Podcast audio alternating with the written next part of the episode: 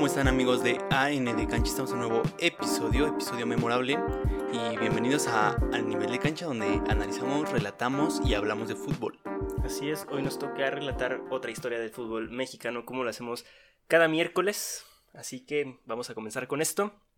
Ujú. Es el segundo episodio que le dedicamos al Pachuca, ¿no? Así es, porque el Pachuca, la cuna de fútbol, ¿no? Exacto, tal cual. Ujú. El primer Del equipo- mundo, ¿eh? Del mundo. el primer equipo en México desde 1901 me parece. Pero vamos a empezar. Eh, el, en el fútbol, la cantera es algo característico de pocos equipos en la actualidad. Y más en un fútbol que, hoy- como hoy y todo en día, está condicionado a la globalización. Pocos equipos tienen, como se dice acá en México, una buena cantera.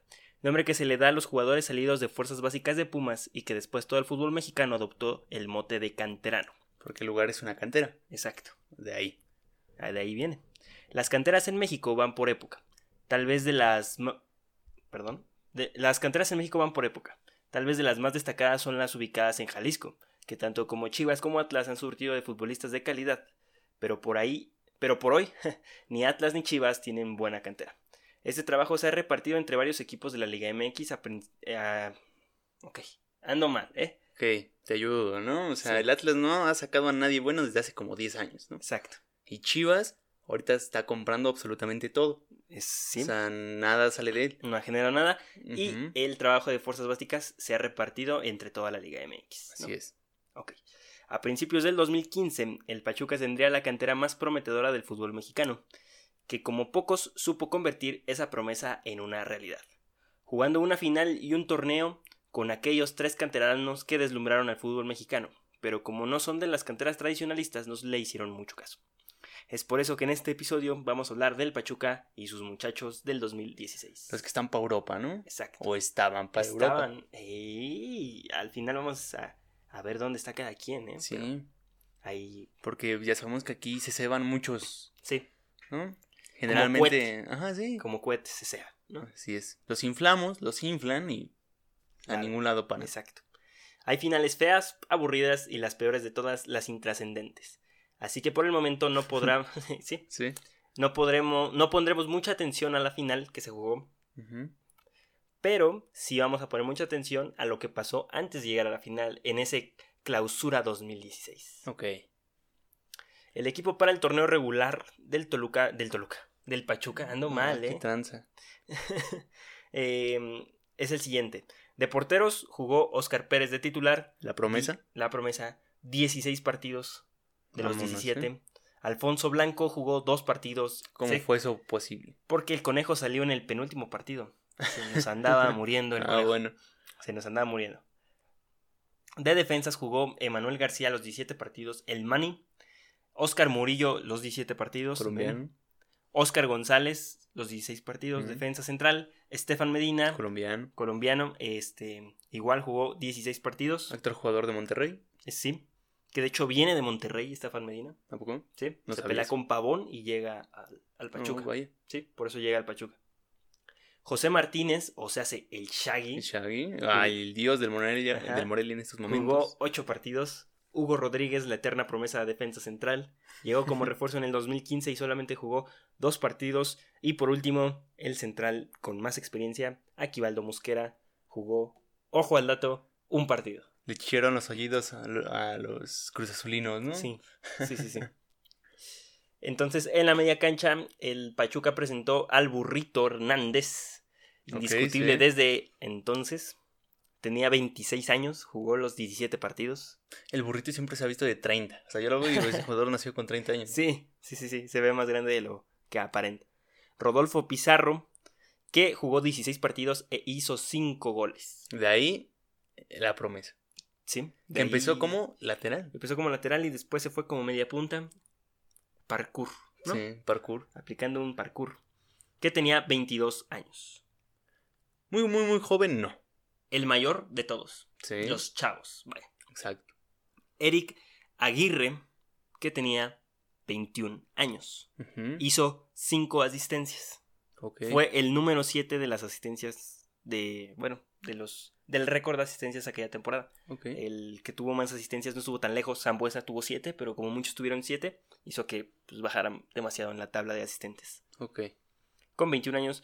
Después Víctor Guzmán, también crack. con el crack, con 21 años. Que le gusta el crack. No, no, no, no, eso no. No, Eso no. no.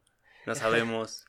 Este, Víctor Guzmán, que solamente jugó 10 partidos y compartió minutos con Eric Aguirre. Cuando salía Eric Aguirre, entraba. Perdón, Mm, mm, Eric no. Gutiérrez. Eric Gutiérrez. Cuando salía Eric Gutiérrez, te preguntar entraba eso. Víctor Guzmán. Te iba a preguntar eso. O Sí, sea, Eric ah, no, Aguirre no, sale un año después o dos años después de Sí, sí, ellos. sí, no, no, no, estoy totalmente mal. Eric Gutiérrez. El Eric Guti. Gutiérrez, el que ahorita es banca en el PCB. Exacto, el Guti. Calmados. Esto está empezando muy mal, Ok. pero rectificando cada cosa. Víctor Guzmán. Lucas Silva, una verdadera piedra, jugó nueve partidos el brasileño. Iván Ochoa, igual un chavo, solamente tuvo oportunidad de jugar un partido. Y ya no se vio. No, ya no. Era de León, de hecho. Estaba de préstamo. Ya sabes lástima. que ni se les da prestarse Ujú, sí. jugadores. De delanteros, ahí sí había para aventar. Lozano jugó los 17 partidos. El famosísimo Shuki, El Chucky. el Chucky Lozano, hizo 6 goles para un medio. Está bien, ¿no? Si te digo algo, el Lozano yo creo que era el que menos mostraba de todos. En, en esa temporada jugó muy bien. Yo te puedo decir que para mí Lozano nunca mostró ningún nivel para irse a Europa.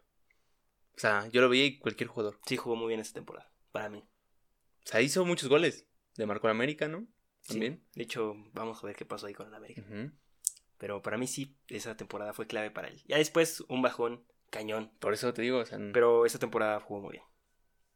En otro delantero fue Franco Jara. el, el ídolo de Pachuca, Ya, ya, ya, se va. una leyenda, Sí, máximo un- anotador. el máximo anotador del Pachuca, Franco Jara. 16 partidos, 6 goles. ¿De dónde con- es Franco Jara? Argentino. ¿Argentino? Sí, argentino. Ok. Si, si- si me estoy equivocando en todo, me puedo equivocar en esto.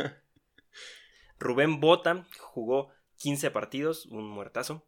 Jonathan Urreta Vizcaya, 11 partidos. Un jugador muy bueno que se que termina de desaparecer en el Monterrey. Sí, pero pues, por el entrenador, ¿no? O sea, se lo llevan y ya después se va el entrenador O sea, y aún así le, le alcanzó en el Monterrey para llegar a la selección de Uruguay, al Mundial. al Mundial.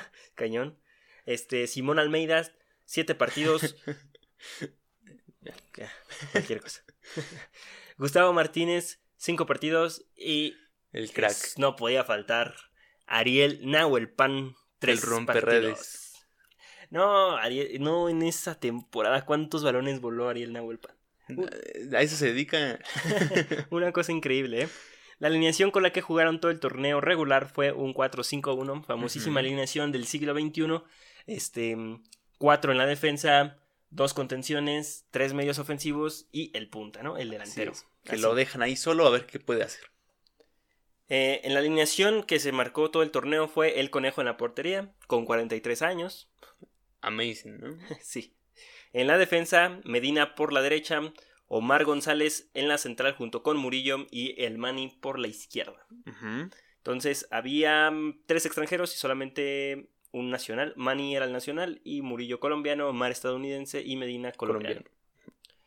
En la media estaba plagado ahora sí por mexicanos, lo cual está muy chido porque tenemos al burrito que nunca me ha gustado cómo ha jugado, pero ya juega mejor que antes. Y ya piden el llamado a selección, ¿eh? Déjame Sí. te digo. No, la verdad el burrito cada año que, que juega se le ve más la experiencia, pero sigo diciendo que es un jugador promedio.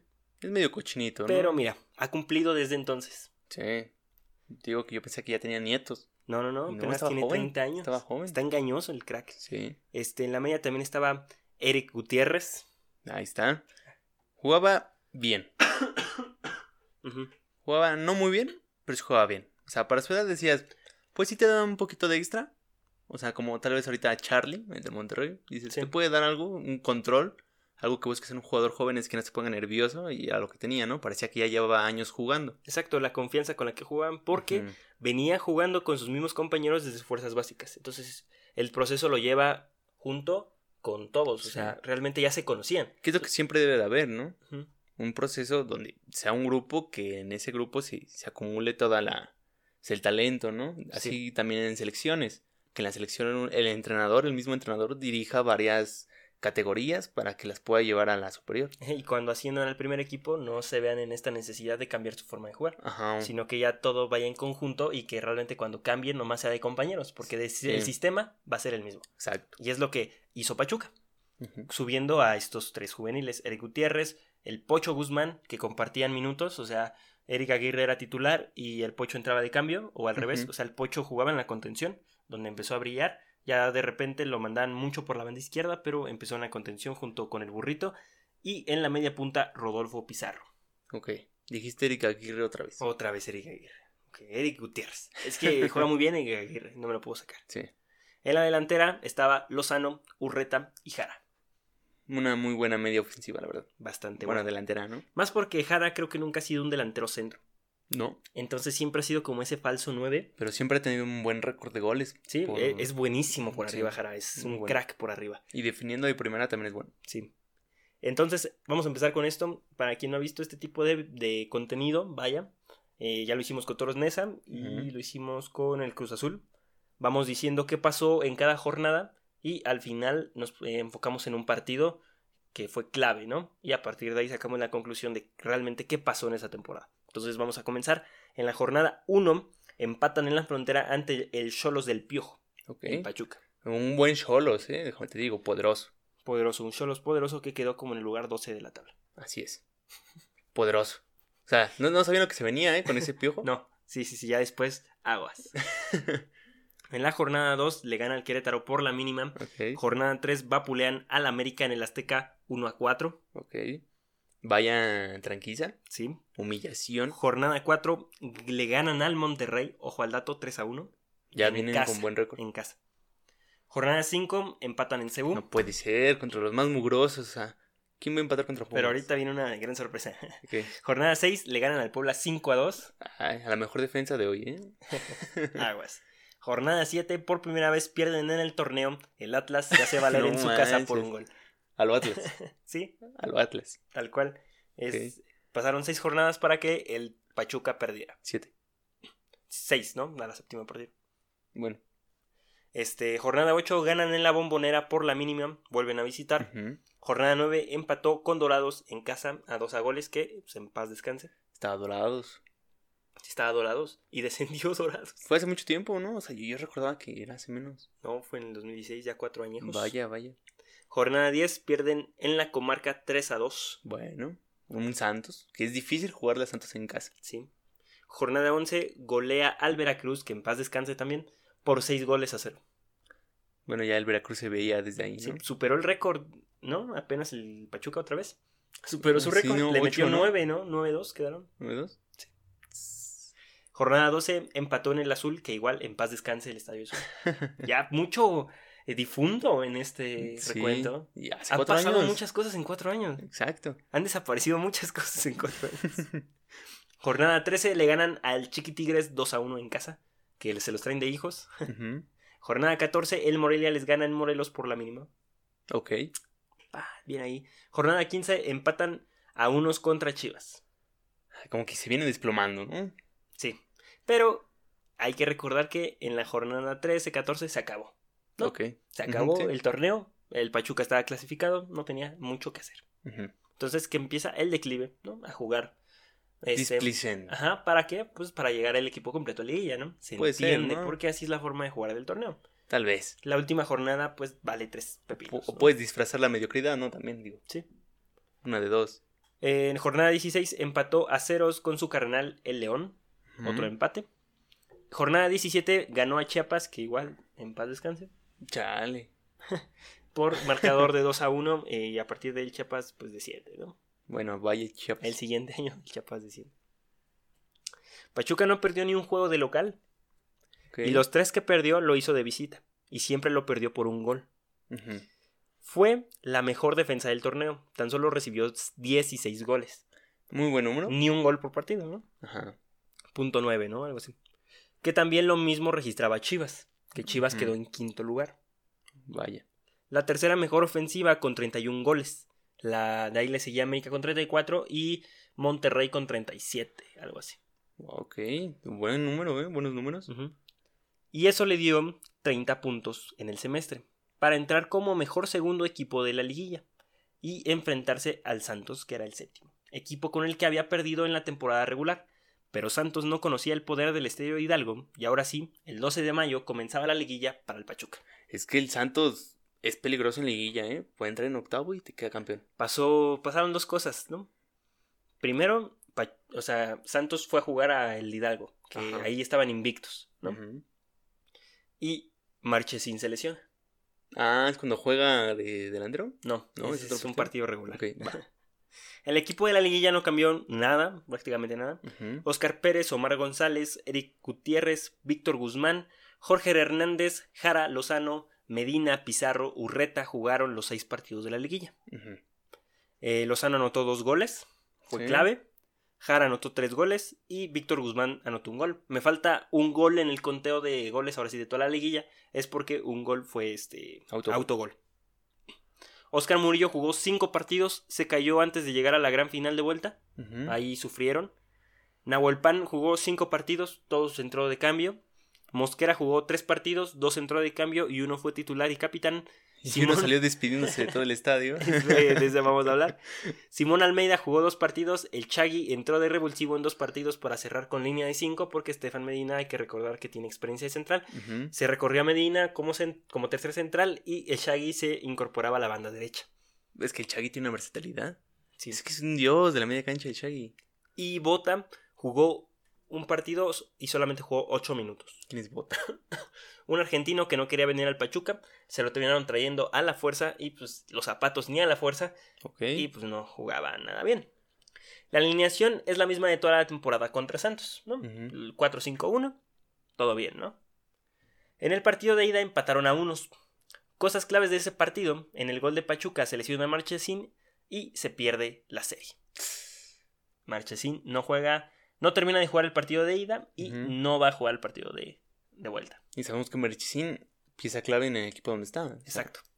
En el Estadio Hidalgo lo ganan con una gran actuación de Jara y Lozano. Ujú. El partido terminó 3 a 2 para dar paso a un global de 4-3. Fue un buen partido de fútbol. Siempre lo dominó Pachuca. Pero al final el pulpo, ¿te acuerdas del pulpo? Ah, del sí, el Pulpo, Uf, sí. qué jugadorazo. Después se fue a Pumas, no me equivoco. No me acuerdo. O viene de Pumas, algo así. No importa, pero el pulpo era un jugadorazo. Y pues, al final, tal cual, no le alcanzó a, a Santos el tiempo. Pero se le estaba viniendo la noche encima al Pachuca. Que saca un resultado 4 a 3 que en el primer tiempo fue muchísimo mejor que, que Pachuca. Ok. El León era el próximo rival. Aquí Sí. tenemos un gran problema, ¿no? Porque pues, León y Pachuca Son Son- carnalitos. son carnales, ¿no? ¿Quién Eh, compraba a quién entonces? No sé. Tengo mis dudas. León era el número 3 de la tabla. En la ida en el Estadio León lo empató Pachuca, que cerró el partido con línea de 5. Alotena. Ah, sí, Alotena. Exactamente, Alotena. En la vuelta el partido se pone interesante y con el empate de León todo se veía más para apreciar la posición de la tabla y que ese fuera el tema del desempate. O sea. Pachuca estaba contra las cuerdas, contra León. Ok. Eh, este mm, Elías Hernández anota un golazo. El gol que anota Pachuca es autogol de Novaretti, me parece. Entonces, el Pachuca no estaba generando un buen partido en casa y el León se lo estaba comiendo. ¿Qué pasó? Bueno, pues al ¿Se noven- acordaron de que les debían un campeonato? ¿O cómo? sí. bueno, pues al final del partido Lozano termina con el sufrimiento de los hidalguenses y convierte el 2 a 1 al 93. A lo Se Atlas. cierra el partido. la serie termina 3 a 2. Muy buenos partidos, ¿sí? Hasta ahora. Siempre con goles y siguen invictos en el estadio Hidalgo. Ese es un punto clave. Y la final los aguardaba contra el Monterrey, que para mí tiene un camino más difícil que el de Pachuca. Primero les toca Tigres. Ok. Sacan a Tigres. Tigres traía a Guiñac en su mejor momento. Exacto, fue campeón de goleo en esa temporada. Después les toca contra el América. Sí. Que el América, Traía la- una de las mejores ofensivas, ¿no? Una de sí, mejores una de las mejores ofensivas, el tercer lugar, el cuarto lugar del certamen. Entonces, mira, ganar al América nunca fue fácil y Sí. como en dos ocasiones el Monterrey en el partido de vuelta estuvo fuera Sí. por los goles de Michael Arroyo. Ah, no manches. Entonces yo creo que Monterrey sufrió muchísimo Qué más partidazo que ese. ¿eh? Estuvo muy bueno ese partido. Entonces la llave del Monterrey totalmente más complicada a pesar de que fue primer lugar, le tocó contra rivales más serios que Pachuca. Donde, este Orozco dijo, bueno, le- hay que darle emoción al partido y como que se me va el tiro de Mikey Arroyo, ¿no?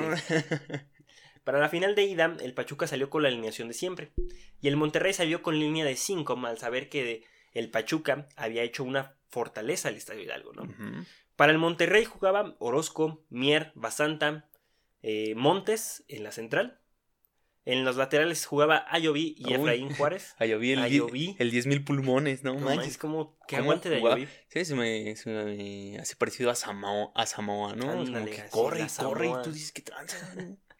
Sí, Ayoví y Efraín Juárez por las laterales, Walter Gargano, Neri Cardoso y, Carol, y Cardona en la media cancha y arriba Pavón y Funes Mori que en ese partido, mira, ni aparecieron. Bueno, déjame decirte que Fones Mori nunca aparece, nunca. No, como que se pierden esos momentos importantes. Sí. El partido lo ganó el Pachuca con autoridad y con muy malas noticias al terminar el partido, porque su central Murillo no pudo jugar la final de vuelta. Y Murillo, vaya que era un, Sí. un jugadorazo. ¿eh? y que Santander, el árbitro central, no vio un penal y expulsión clara para Efraín Juárez, aplicando un asalcido. Metió la mano, Pero, pero, pero, pero, pero, pero. Sí, algo así.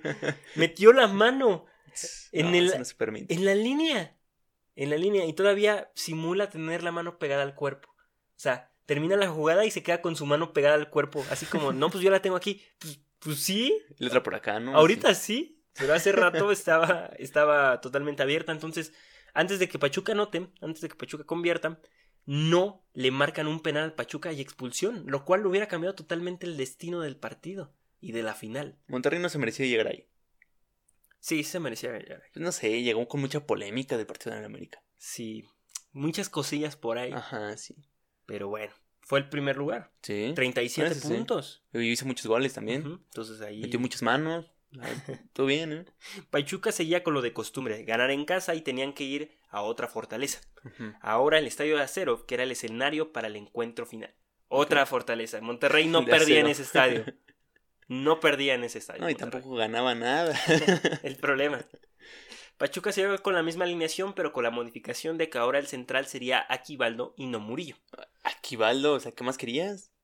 Es un dios. Mauricio tenía como 38 años. 200 minutos en todo en todo el torneo tenía como 200 minutos. Sí, ya no corría el pobre. Uno, un partido de titular y los tres que había entrado y dos partidos había entrado de cambio. Sí. en el segundo tiempo. O sea, no acumulaba ni cinco partidos el señor.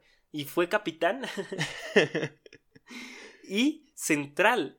Se lo Cubriendo a Murillo. Se lo merece. Un central increíble. Aquivaldo demostró que es un verdadero caballero en ese partido. El partido comenzó y ahora el Monterrey salió con línea de cuatro en el fondo. Tres en medio y tres arriba. Ujú. Cuatro, tres, tres. Muy bien, ¿eh? Más agresivo, ¿no? Orozco, Basanta y Montes en la central. Efraín y... Ah, caray, ¿Cómo, cómo? eh, Basanta y Montes en la central. Ajá.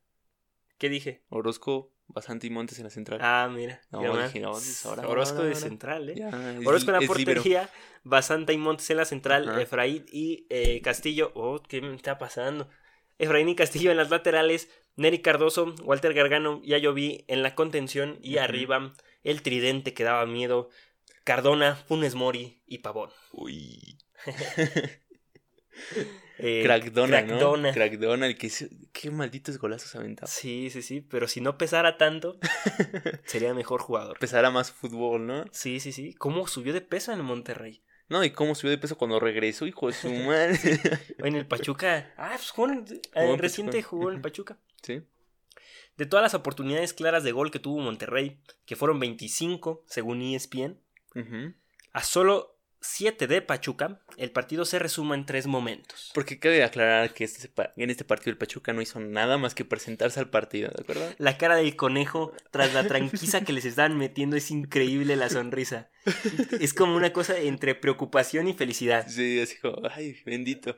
Sí.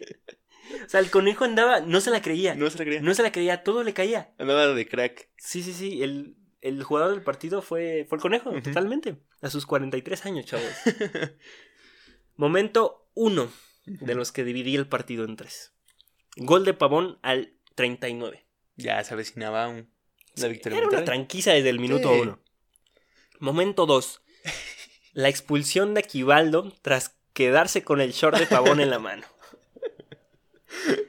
Ah, ya no corría, te estoy diciendo. Es una cosa impresionante. Si pueden ver esa, esa repetición de la falta, es una cosa es una maravillosa. joya, es una joya. Es una maldita joya como va Pavón, lo desparrama y al mismo tiempo que se va cayendo, le jala el short. Dice, aquí nos vamos los dos, carnal. Pero él sabe lo que está haciendo. Él sabe lo que hizo. Él sabe cada cosa que está pasando en ese momento. Cada segundo en su mente tenía sentido. Dice, ok, no queda nadie atrás de mí, sí, solo el conejo. solo el conejo, o sea, nadie. Alguien de 43 años, nadie. Entonces, ¿qué pasa? Voy a jalarle el short Ok, sí. y Pavón se cae. A tu casa conmigo, le digo. Y Exactamente. llegó el árbitro. Pavón se cae al borde del área porque Ujú. Menso Aquivaldo no es. No, no, no, No no, traía es. experiencia. Exactamente. Entonces Aquivaldo se para y recibe la tarjeta roja como un maldito premio. Muy elegante. Sí. Se levanta y le dice al árbitro, muchas gracias. Le da la mano, Y se despide de todos los jugadores del Monterrey Así y del es. Pachuca. hasta del mismo pavón le dijo, hermano mío, Sí, se despide de todos. hasta la próxima. ¿sí? Se despide como un maldito caballero. Hace la falta técnica más grande de la historia del fútbol Sí. mexicano. Aquivaldo Mosquera Grande. ¿eh? al setenta y tanto, 76 me Sí. parece, hace la falta que pone fin a lo que parecía el Pachuca, ¿no? Ajá, sí. El Pachuca estaba recibiendo una tranquiza y ahora con un jugador menos, bueno, pues Se complicaban las cosas. todo lo que esperábamos era que el Monterrey ganara la final. Pero llega el momento 3 del partido. Gol del Pocho, que entra por Eric Gutiérrez. Eh, ¿Cómo gol, cayó? ¿Quién sabe? gol que cayó faltando segundos para el alargue. Ajá. ¿Culpa? ¿Hay culpables? Claro que sí. Para empezar, no puede ser que entre tres jugadores te desarmen una defensa de cuatro. Ok. ¿Va? Sí, para empezar, eres mayoría. Segundo, el gol cae como en aquella Copa América donde a México lo vacuna este Batistuta. Ujú, ¿Cómo? De un saque de manos. ¿No? Eh, entonces, saca de manos, echa en el centro y Castillo, el lateral derecho, no hace por la marca de Pocho Guzmán, que repito, dice- contención, un contención, le remata casi casi en el área chica a Orozco y anota el gol al 92 con cuarenta y tantos segundos, solamente con tres de agregado. Es decir, la única jugada del Pachuca en todo el segundo tiempo. Exacto. Siete oportunidades contra 25 generadas de Monterrey. Pero, Al parecer este programa de Monterrey ya viene des- desde ese momento. ¿sí? Pero este no, no, no es este efectivo, No, nada efectivo. ¿no? La final, eh, y pues como conclusión sobre esta final, pues la final es a dos partidos, ¿no? O sea, La todos... culpa no la tiene el Pachuca. Exacto. Y el fútbol se gana con goles, ¿no? Sí, ni Mosquera tiene la culpa. Fue muy amable. El Monterrey no pudo en Pachuca. Y el Pachuca no pudo en Monterrey. Como eran en sus estadios. El tiempo extra y los penales tal vez hubieran sido más sensatos. O sea, hubiera sido más justo, ¿no? Porque pues, Sí. Tan parejos en dos partidos, en, o sea, uno en el suyo y el otro en el en, de local, el Pachuca gana por marcador global de 2 a 1. Entonces el Pachuca no es que no se mereciera ser campeón, hizo un buen partido de local e hizo un pésimo partido de visitante. Lo mismo que Pachuca, que lo mismo que Monterrey, buen partido de local y mal partido de visita. Entonces el empate y los penales o un tiempo extra hubiera sido más sensato que el 2-1 de, del Pachuca. Si lo pones sobre la balanza queda totalmente tablas. O sea, el Monterrey la mejor ofensiva, Pachuca la mejor defensiva. Uno el mejor del torneo, otro el segundo mejor del torneo. Entonces, eh, eh, todos no recuerdan esa final. Es una final muy intrascendente. Sí, la verdad es que sí. Yo recuerdo haber visto esa final y estaba yo solo en el- la sala. Y solo despiertas cuando partido. gritan gol. Al Sí, minuto 90. De repente te sacas de onda. Nadie conocía a Víctor Guzmán. No. Nadie se acuerda que Víctor Guzmán es el autor de ese gol. Todos se acuerdan de que fue ves un gol de cabeza. Ajá. Fue un gol de cabeza en los últimos minutos. Pero Sí. nadie dice, fue un gol de Víctor Guzmán en los últimos minutos. La cara de los aficionados del Monterrey lo dice todo. Sí. Lo dice todo. Estaban cantando, estaban festejando y de repente el estadio se cayó. Sí. En el de acero. Y bueno, ¿qué podemos rescatar de esas 17 jornadas y 6 partidos de liguilla? Y esos jóvenes estrellas. Exactamente a tres jugadores, el Chucky, que actualmente es banca en el Napoli, el Guti, banca en el PSV, Pizarro, eh, que está en un equipo recién fundado, el Inter de Miami. Y Pocho Guzmán no juega. Pocho Guzmán no juega. Realmente ya no juega en ningún equipo. No. Creo que le pertenece a A Pachuca. Pachuca, ¿no? Aún. Pachuca y seguramente va a, va a regresar a jugar con Pachuca mientras su suspensión se arregla, que puede ser de un año. O sea, regresaría hasta el otro clausura. ¿Y ahí no está el Dedos López? No, ¿En qué momento sale el Dedos López? cuando sale de Chivas. Ah, sí. ¿Era Sí, de el, Chivas? el Dedos López es de Chivas. Ah, mira, no sabía. Sí, Mm, mira. el Dedos López es Que de también decían que era de Europa, ¿no? Ahí. Bueno, pero ahí está. O sea, los factores externos matan a, la cantera, ¿no? Sí. Como los extranjeros que hacen que las canteras mexicanas no puedan sacar muchos jugadores. Porque está, Mm, está el de mejor pongo a este carnal que me costó un millón de dólares. Y bueno, pues el canterano no cuesta nada. Pero, o sea, tampoco le tienen la culpa a los extranjeros. No. Pero sí el reglamento. El reglamento tampoco. ¿Cómo no? No, yo digo que no. Pero de que se puede, está claro que sí. Y Pachuca ha abandonado a la cantera, algo que además de resultados en la cancha les trajo mucha plata. Ujú. Que no se olvide de que la cantera también es un negocio, a largo plazo. Pero aquí en México los empresarios son muy de a corto plazo. Sí, todo lo quieren inmediatamente. Se nota tan siquiera en las transiciones de directores técnicos. Quieren resultados en cinco partidos. Pues no. O sea, no se esperen en cinco partidos. Dices, ya me perdiste cuatro. Este, me empataste uno, ya, para afuera. Cuando en sí tienes cuatro torneos para no descender. Exacto. O sea, dos años O sea, te puedes de esperar comodidad. por lo menos un año con un técnico completito para que pues, el técnico pida a sus jugadores, Sí. este, arme un, un once inicial y no. Son tan desesperados que no aguantan eso. Pero no con cualquier técnico, ¿no? bueno, eso Porque sí. luego traen Es unos que el reciclaje también Sí. de técnicos está muy fuerte en México. Sí, es que los famosísimos este, promotores, ¿no? Es eso, jugadores Todos y entrenadores, un reciclaje impresionante. grandísimo. Eh, los empresarios son muy de a corto plazo, plazo, perdón, pero por lo menos los empresarios que manejan el fútbol son así. No saben, Ajá. quién sabe los otros empresarios, pero quienes manejan el fútbol son todo de a corto plazo, ¿no? Sí. En cuestión monetaria. Es lo que arrastra el fútbol mexicano, ¿no? Todo el tiempo. Pero, pues si hay futbolistas, lo que faltan son oportunidades para una cantera como aquella del Pachuca, de Pizarro, del Ujú. De Eric Gutiérrez, ahorita Eric Aguirre, en su momento estuvo Jürgen Damm, que en el 2015 se va a Tigres, En su momento también estuvo el hijo de Calero. el hijo de Calero también, de hecho está registrado, pero no jugó ni un minuto en esa temporada. Entonces el Conejo Pérez también, la eterna promesa, 43 años, no manches, Sí. estaba muy cañón eso. Este, pues un Pachuca, una generación rara.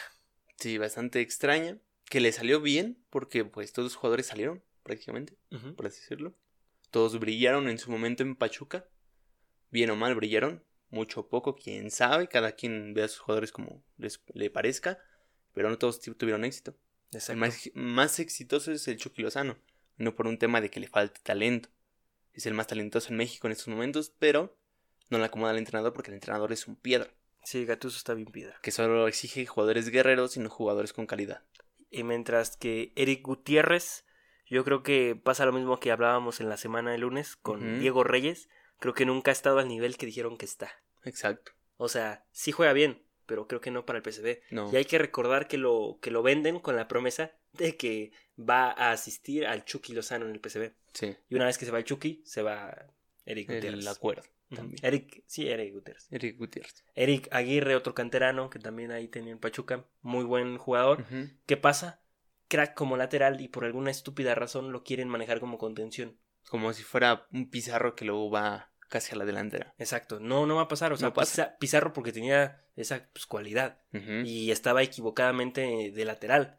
Pero realmente él, él siempre fue media punta, o sea, él tiene las cualidades. Pero no puedes hacer lo mismo con cualquier jugador que sea lateral y ponerlo media punta. No, eso no pasa. No se puede. No, no, no, tampoco es un Andrés guardado, ¿no? O sea, cada Sí. jugador, pues, como vaya evol- evolucionando. Exacto. El Pocho Guzmán para mí el mejor jugador mexicano por mucho tiempo en la liga. Sí. O sea, una vez que se va Chucky, una vez que se va Eric y pues básicamente no hay una cantera fuerte en México en, en esa posición del Pocho, un medio ofensivo, Ajá, tal él cual. soporta. Sí, entonces el Pocho, miren, un maldito crack. Sí. Ya ahorita pues tenemos a Alvarado que pues en el Necaxa brilló, se lo lleva a Cruz Azul, entonces como que tienen esa competencia. Estuvo Orbelín Pineda también Ajá, en la Orbelín misma Pineda, posición. claro, sí, entonces por esa posición pues el Pocho fue de los primeros que empezó a, a brillar en esa posición, que ahorita pues ya está pues, mm, grande, o sea, no creo que se vaya ya a Europa, más No. con, con su problema, pero pues calidad el, el chavo tiene. La tenía, calidad. sí, tenía mucha calidad. Muchos equipos se peleaban su fichaje, se decía, ¿no? Sí, en América, ¿no? Pero pues, su sueño siempre fue este, jugar, jugar en Chivas, él Ujú. es de allá, entonces pues quiere, quiere eso, ¿no? De hecho sale, sale de las fuerzas básicas de Chivas, tiene la oportunidad en, en Pachuca, más no en Chivas. Sí, Ahí está. Como Macías. Exactamente, que va León a Grupo. Pachuca, un equipo de Grupo Pachuca. Pero bueno, pues ya terminamos Hasta luego. este episodio. Nos vemos el viernes. Y no, pues, no, no hay previa, pues porque todavía no hay liga, pero este, pues, no sé qué nos vayamos a inventar para el viernes. Pero pues vamos a hablar de esta gloriosa Liga MX. así es. Y pues nos pueden seguir en to- todas las redes sociales: Twitter, Instagram, Facebook, arroba AND Cancha. Todos los podcasts, que bueno, más bien todas las plataformas de podcast. Eh, ahí estamos. Así es. Spotify, Apple Podcast, Deezer, lo que prefieran. Google Podcast. Como En Google quieran comer. Podcast, Google Podcast actualiza muy tarde, ¿eh? entonces eh, Y pues. preferible también- que sin nos escuchen, si tienen un iPhone, en Apple Podcast. Y pues también si quieren escuchar más de Pachuca, son aficionados de Pachuca, pueden ir al de Sudamérica. Exactamente, Los Tuzos de la Sudamericana. Así es. Está muy bueno ese episodio, ahí no me trabo.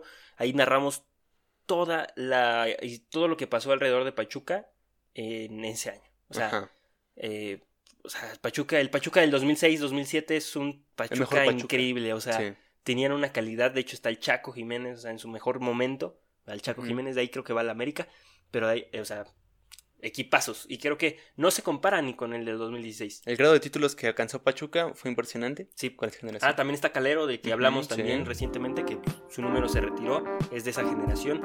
Eh, Pachuca tiene mucha historia, Sí, está completísimo ese episodio. Y, y, pues ahí nos pueden ir a ver. exactamente. eh, ya nos vamos y pues, ya. Cuídense. Hasta la próxima. Bye.